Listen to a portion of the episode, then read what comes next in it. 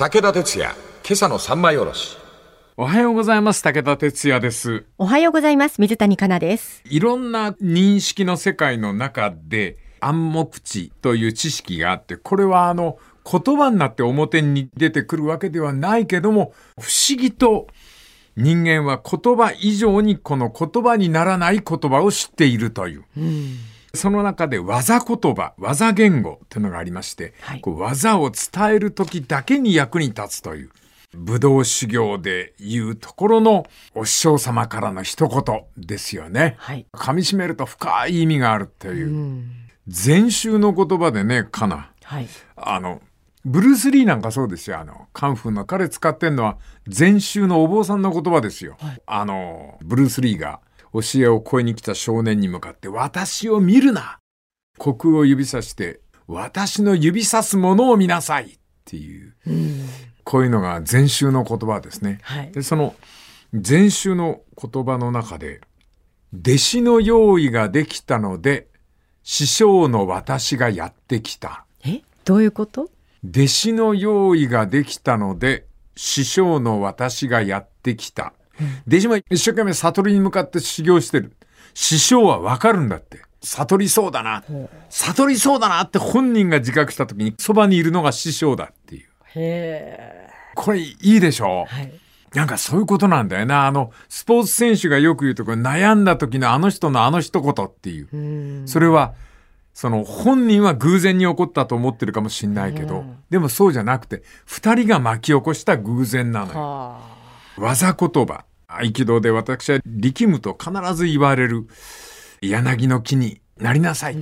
こういうその謎の言葉ですね。技言語、技言葉っていうのは。この技言葉こそが、あの人間の体を動かす言葉遣いなんだということなんですあ。ね。はい。研究者の柏野さんは野球が大好き。それでカーブに憧れた。えー、カーブっていうのは打者に対してやや外側に低く落ちる球でいいのかなそんな感じだったと思う、カーブっていうのは。それで、せっかく知り合いになったんで、あの巨人軍の、元巨人軍の桑田にどうやって投げたらいいんですかっていう。桑田がこうやって投げろとかって言ったんだけど、全然ピンとこない。そうすると、別のプロの選手が全く違う言葉でカーブの話をしたら一発で分かった。でプロでもそんだけ言葉が違うっていう。えその選手が言ったのが、ボールを親指と人差し指の間に挟んで手をロックする。そして指の間のボールをスポーンと指の間から抜くような感じで投げてください。え。はい。そうするとひねっていないのにカーブがかかった。あつまりね、桑田の技言葉はダメで、別の人の技言葉が彼にはぴったりだったわけだ。うん。だからそのぴったりの言葉に合わないとダメで、さっき言った禅宗のお坊さんとお弟子さんの関係で、弟子の用意ができたから、師匠の私がやってきたっていう。いやそういう人に出会わない限りその謎は解けませんよ。ね、やっぱり大事なことは、いつも探してないとダメなんだ。はい。探索がなければ獲得はできないっていう。客観的あるいは科学的な取り組みの言葉や数値などでは個人的暗黙知はできない。暗黙知は科学を認めません。野球を取り上げてはいるが、たかが野球でさえも、されど野球で、野球ってのは不思議なものいっぱい含んでるんだって。うん。桑田の不思議な言葉なんでありますけども、ピッチャーがボールを投げ込むとき、これは完全にかなさん自動化されてるんだって。はい。ピッチングフォームっていうのは、レールの上に置いてある列車みたいなもんで、ボタンを押すと走り出すという。はい。全く考えない。全部体に任せるんですって。バッターボックスにいる野球の敵に対して勝てるとか打たれるとか、そういうのが体から脳に連絡が行くと、投げた瞬間に打ちやすいボールになったりするなんて。考えちゃいけないんだって。自分が何か行動するためには、頭を介入させるとダメで、敵は狙ってるとか、敵のことを考えるとダメになっちゃうんだって。そういうもんか。で、俺これすごい面白いなと思ったのは、敵が立ってないとものすごく投げにくいんだって。ピッチャーって。へえ。そういうもんらしいよ。立ってた方がいいんだ。うん。敵が立ってるとうん乗りやすいんだ敵がいないとう、んものすごく投げにくいんだだから、バッターボックスに次打つかもしれないやつが立っていると、はい。そのことを込みで体を動かそうと思うんだって。はい。それに、妙に、あいつ狙ってるなとか、今ぼーっとしてるぞとか、言ったらん詮索はやめなさいっていう。うん。とにかく、体に感覚を任せてしまった方が、体の使い方はうまくいって、体は心を通り過ぎて勝手に行く。はむちゃくちゃ面白くない？あ。はい。えー世の中にはたくさん面白い方がおられましてですね、面白いことを今、ラボ、実験室でやってらっしゃる方がいる。えー脳の研究者である小池秀樹さんという方がおられて、この人はあの原始の時にお名前が出た方なんでありますが、テクノロジーがいかに脳を騙すか、そして納得させるか、これを今科学なさっているという。はい。これがね、なかなか面白くて、新しく広がるバーチャルの世界なんでありますか。明日ご紹介しましょうね。はいこの次また明日のまな板の上で。武田鉄矢、今朝の三枚おろし。おはようございます。武田哲也です。おはようございます。水谷香奈です。小池秀樹さんという研究者がおられまして、この方が人間の環境の中から能力を引き出すというテクノロジーの開発に夢中で、できるを目指すとき、騙すを利用する。これバーチャルシャドウというプロジェクターらしいんでありますが、ゴルフのクラブを持ち構えると、ボールを見つめる、その視線の先に、あなたの影が映っている。影？うん。ほうほうほところが実は、その影こそ人工的に作られた影。う。え？あなたがテイクバック入ると同時にちゃんとその影も動く。でも私の影じゃないんですよね。違います。はい。で、その影面白いことに白い縁取りがあって、うん。そのあなたが動くとその影も動くもんで、あなたはこれは私の影ねと思っちゃう。思います。騙されちゃう。はい。はっと気がつくと、あなたは影の通りに売っちゃってる。ええほう。その白線の縁取りを持っている影は、プロゴルファーのお手本の影なの。うわそれを自分の影だと錯覚させることによって、あなたも素晴らしいスイングができるようになる。ーやってみたい ええこれは、できることを目指す体に脳を騙すという。これ、何でも応用が効くからすごいね。卓球。はい。あれほどのスピードで飛び交うボールを、あれなんで卓球選手で打ち返せると思うあれ。いや、わかりません。謎だよね。できないですよ、あんなすごいスピード。うん。あれ、打つ人のシルエットなんだって。え？シルエットでボールがどこに来るか見抜くんだって。打つ人のし、相手のシルエットをそうそうそうそう見てる？うん。うん。相手のシルエットがあるじゃん。そこにこう、白線を描いてくださいよ。縁取りすればいいんですそうそうそうそう。はい。その縁取りした影の形でどこに来るかわかるんだって。じゃあ、白線、縁取りを見てるう感じね。んうん。敵の姿の形でどんなボールが来るかを予測できるようになるのが強い選手なんだって。ボール見てないんだ。うん。はあ。ボールなんか見てちゃ卓球できませんよ。そりゃそうですよね。うん。最近、日本って強くなってきたじゃん。強いです。この機械使ってんじゃないか。おこれどうするか知ってるこれ？え？これ最初のけん玉と同じ。中国選手の姿をシルエットにして、そこに白線を入れる。で、VR にしといて、それをスローに落とすのよ。あ、最初の話と同じだ。そうそう。そうすると、けん玉ができるようになってるのと同じで、形でどこへ来るかわかるわけだから、はい。そうすると、バーチャルで全ての選手の動きを予測する選手ができる。いいそうやって考えると、それどのスポーツでもできますよね。それどころじゃないんだよ、かな。これを体に障害を持つ人のリハビリの訓練なんかに。影が先に歩くんで、自分の足元の影を追っかけていくうちに、両足がないとか片足しかないっていう方が、義足をつけて同じスピードで歩けるようになるっていう。合わせればいいんですうんよね。うん。それがあの平行棒を握ってこうずっと渡っているよりもうんうん、はるかに有効になるっていう。あここの場合ね、何が面白いかというと、頭で考えることが人間の行動の邪魔になってるってことなんだよ。はい。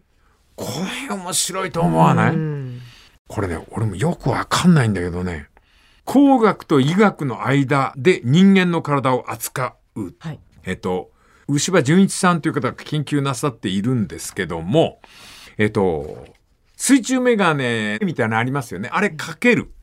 そうすると、何もつけていない時と同じ視界がそこに広がってる。で、手を伸ばすと自分の手が見える。はい。それで壁の絵を指さしてもらう。はいこれはいたずらメガネで、指さすと本当の世界の壁の絵より左に一度ずつずれたところにある。わかる？はい。現実がその水中メガネの中で映ってるんだけど、うん本当はずれてるんだ。はい。刺している絵と自分の手がずれている。一度、たった一度ずれている。はい。ずれたまんま、そのずれを重ねていくんだって。うん2度、3度、4度、ずれてる。なんと40度になった時、いたずらメガネの絵は自分の正面に来ているのに、本人は現実の絵を指している。あ、ちょっと難しくなってきた。あえっと、この辺ややこしいんだよな。ずれているを体が意識に相談せずに修正している。本当の場所を変えるんだけど、体の方が今どこにあるか、その絵を指してるんだって。体が？うん。無意識のうちに。うん。あの、視覚がせっかく正面まで持ってきてるのに、うん正面刺さずに、最初の位置のところを指させるんだって。えー、待って、目、目はどこ見てんですか、その時？目は画面を見てる。はい。でしょうね。ですね。うん。この辺ちょっと分かりにくいかもしれない。ごめんなさいね。まあ、こういう日もありますわな。この続きまた明日のまな板の上で。武田鉄矢、今朝の三枚おろし。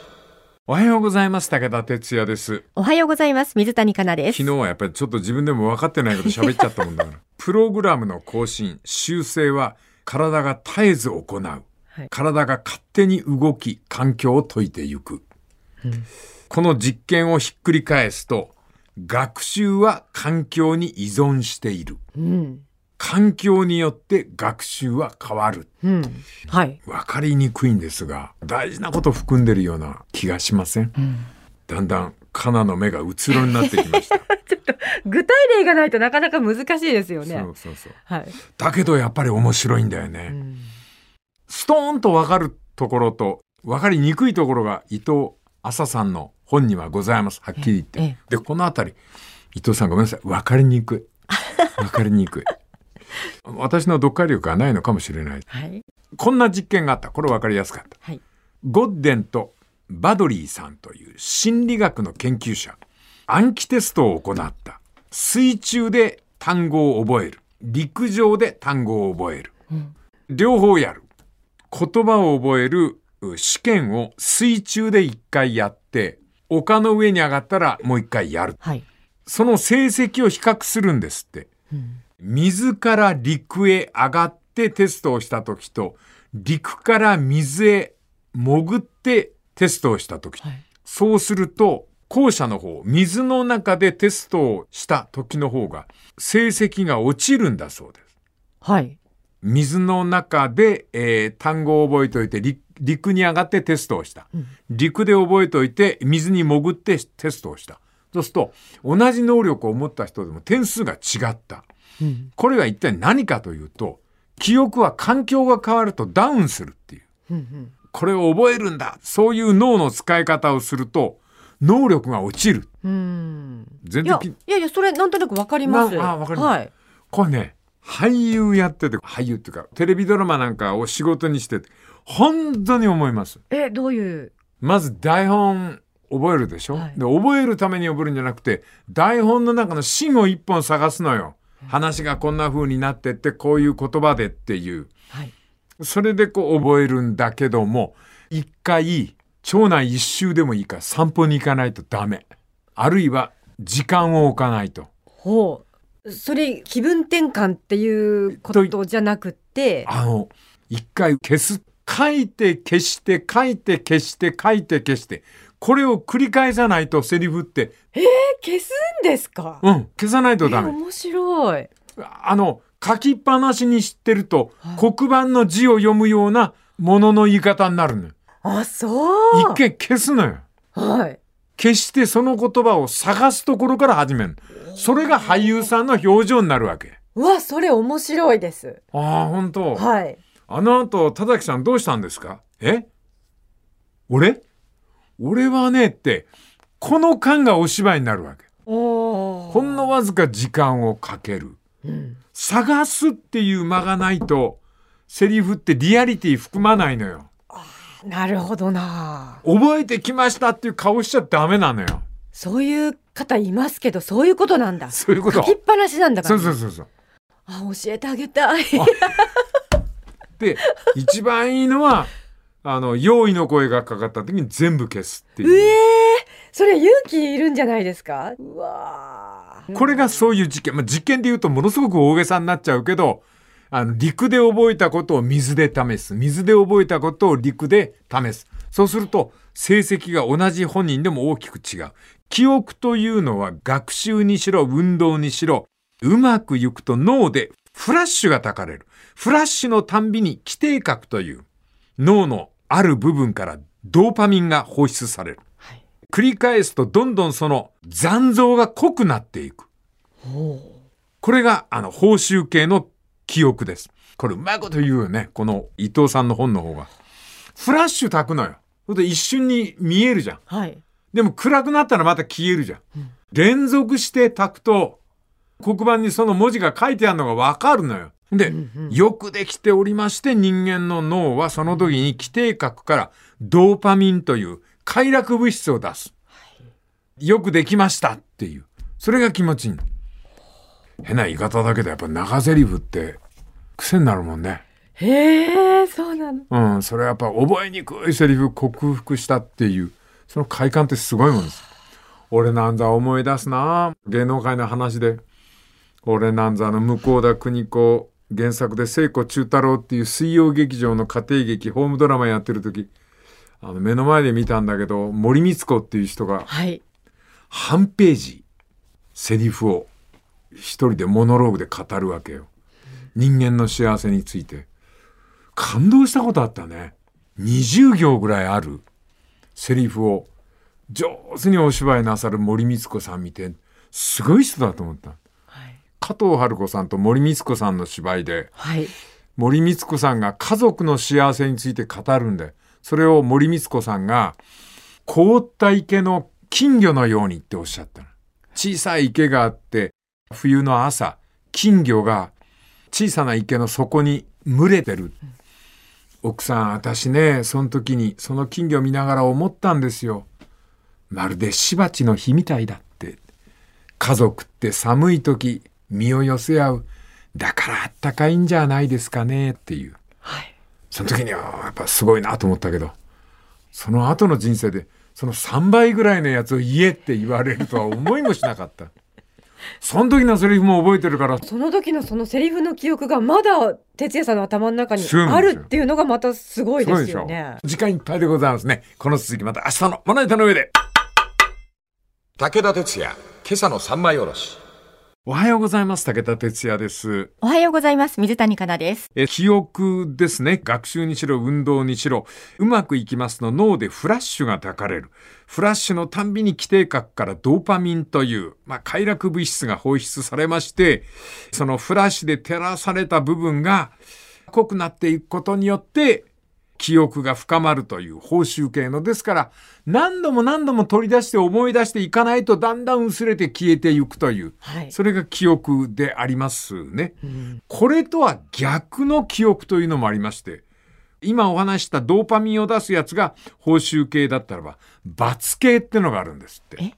罰系、罰を与える。ああ、罰。これは小脳が記憶に関与してきまして、はい。罰系は違うよそこがというふうに運動を抑制したり縮こませるうん。体をね、うん。それから不愉快を相手に与えるそういうことをしますと脳に不快っていう信号がバーッと、はい細かく細かく口出してくるコーチのような存在が小脳で叱りつける。うん。相手を不快にさせるんですな。ところが、不快なんですけども、この罰系で学習すると記憶は長く深く定着するそうです。うまくいかねえな、人間って。だから、ニコニコ笑ってやりましょうとかっていうスポーツの捉え方もいいんだけどう、ん。罰がないと記憶が消えちゃう。うん。これは思い当たりません？そういうコーチの方が多い気もしますけどね。ね、あの出た番組の話題がスポーツを楽しくやろう運動っていうのがあちこちで起こっててえ小学生の全国大会はやめようと、うん。あの日本一なんて競わせるもんじゃない子供にっていう。はい。だって那須川天心君か。はい。すげえ強い子がいて。格闘技の。格闘技の。天心君が変わるいややんなきゃダメですよ。であのやっぱりコーチもあんまりガーンと殴ったり暴力はダメだよね。って言ったら天心君「いや殴らないと思いませんよ」とかってその時にスタジオでいる全員何にも言えなくなったのよね。やっぱ本物から言われると返す言葉がないな。でこの罰系の記憶が深く定着するの典型的な見本がかな自転車なんだって。自転車って一回乗れたらもう忘れないでしょ？はい。あれ転んだからなんだって。あ何度も転んだという記憶が体を動かすんだって。あ。はあの、こういうこう脳とか体とかっていうものの違い方があ。うん今また別の本読んでるんですよ。はい。ちょっとこれうまくいくといいけど、70歳も半ば過ぎたからの生きる知恵と、若い方たちがこれから生きる知恵。その本2冊持ってきて、両方並べてみようと思って。はい。その中で一個だけ今日紹介するけど、二十歳の若者に送るある作家さんの言葉の中に、えー知らないことを学ぼうとするときに感情は使うなって書いてあるの。知らないことを勉強してるときに、なんでできないんだお前はとかとカチンとくるよね。その時にカチンとくるようじゃダメだって書いてある。なるほど。その時の感情は必要ないっていう。今、ちょっとね、奥さんから家事を仕込まれてるんですけど、あ、はい。うまくいかないんですよ、やっぱりね。それでカチンとくることあるんですよね。で、それじゃいけない。いけない。皆さん、はい。75歳前後の皆さん、これから80、90とい生きていこうと思ってる皆さん、それじゃいけない。はい。感情を使ってはいけない。これ面白いよね。こう本当申し訳ないけど、よそんちの青年から叱られたら平気で「はい」って言えるのに自分ちの子から言われるとものすごく腹が立つのは でも良くないよね。はい。私のもし武道修行の中で実りがあるとすれば若い人から批判されることで心が成長しましたね。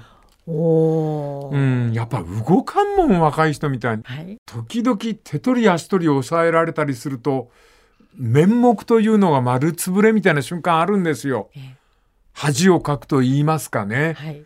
うん。だけど、恥をかくっていうのは感情を使うことが学びで間違ってんのね。下手であるっていうのは恥をかくしかないんだね。まあそうですね。うんはい。さて、いよいよ明日。はい。明日ものすごい不思議な話をします。はい。明日の不思議な話っていうのは申し訳ありません。集中しないと意味がよくわからなくなります。ちょっと今回多くてごめんな。えじゃあ覚悟しときます。集中ですね。集中集中。そう。はいあの、機械の構造がバーッと書いてあるんです文字でね。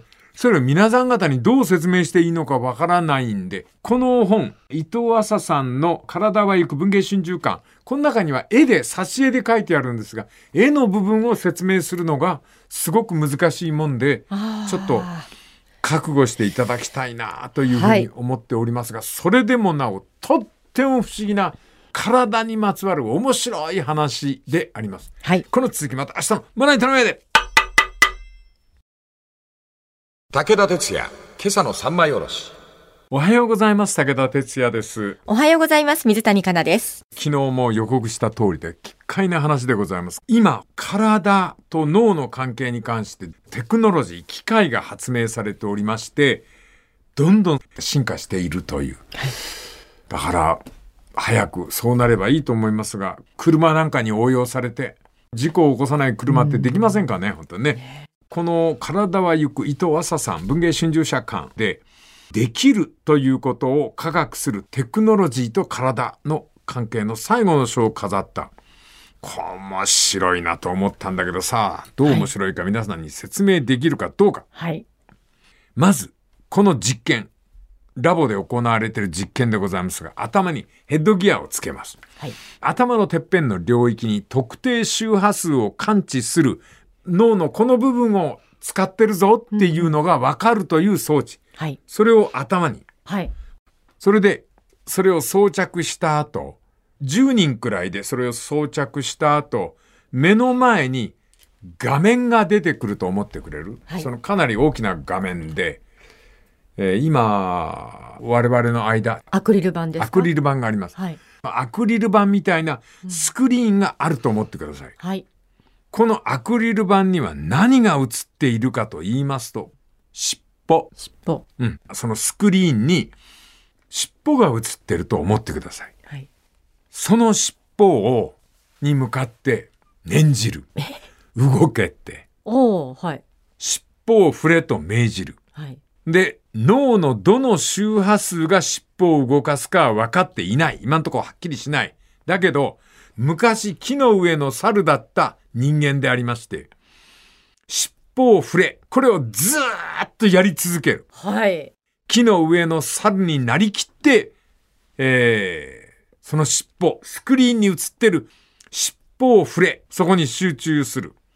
そうすると、10人ぐらいでやってると、尻尾を動かすようになるんだって。はい。で、その尻尾を動かす要領、首をちょっと振ると動く。あるいは足をうんと踏ん張ると動いたよとかっていうことを教え合いながらやっていくと、全員尻尾が触れるようになるんだって。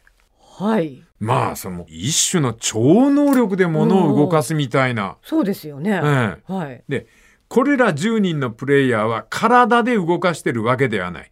活動しているのは脳だけ。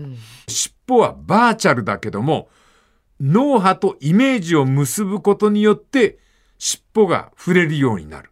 それを集団でやると、学習効果は何倍も上がると。一人の時より。はい。これ面白いと思わない？そうでもないか。なんか不思議ですね。うん。これな、何を一体意味してるのか、何が、あの、目指してるのか、ちょっと分かりにくいんですけど。でも、みんなが脳のどこかの部分を使ってるってことですよねそうなんです。。そうなんです。はい。それがどこかっていうのを、重なり合うんだって。10人全員。同じような領域に赤い火が灯ってるんだ。うん。あの、これ、武道修行の中であったんですよ。片足立ちするじゃん。はい。あ、あの時に、片足立ちしてゆっくり飛行機の形に前倒しに倒れていくでしょ。はい。あれの時に自分の尻に架空の尻尾があって近くの枝に巻きつけてください。はい。それで尻尾があって巻きついたらそんなにぐらつかない。ほこれを繰り返しやってて明確にイメージを持つと本当に揺れなくなるの。う。へえ。どう？信じられる？ちょっと今やりたいです。ああ、やってみようか。でも、かなり時間かかりますよね。そのイメージが出来上がるまで。一発でいくんだよ。はい。こうやって立ってて飛行機で尻尾をイメージして。はい。片足でうん立って、うん、それで後ろの枝かなんかに尻尾を強く結ぶ。はい。ゆっくり足上げてってくれる？しっかり結ぶよ。後ろの枝と。ほらあいつもより。すごいできてる。ほら安定してるだろ。わかんないけどできてる気がする面白いよね。イメージ。そうそうそう。でこれイメージなんだだからイメージないのとあるのとで比べてみてください。それとかな。あれもう一つやってみよう。今日あれ？スラックス？ズボンで。いや、オッケーオッケー。立ち上がって。お俺もやってて驚いたんだけど、四股踏んじゃってくれる？足上げて。いやいやいやいや、お相撲さんのように。え？ど？まっすぐ上げるじゃん、お相撲さんって。そうそうそうそう。ああんた、すごいね。あ、上がる上がる。はあ、思考はい踏んでますじゃああんまりカナはいい例になんないかな。どういうこれはあれですか？俺、思考結構フラフラすんのよ。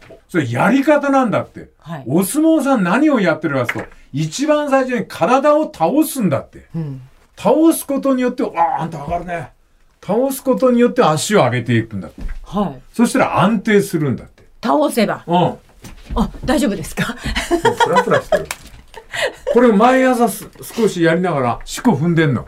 はあの、体のどこを最初に動かすかとか、何をイメージするかで、体ってそれを意識しない時よりはるかに、スポーツ全般に言えることは、イメージを持ってる人が強いってことなんだよ。はい格のごとく、イメージというのが体を操作するならば、はい何かの障害の方がおられたにしても、VR から全身の動きとかイメージをもらうことによって、新しい世界に突入するという。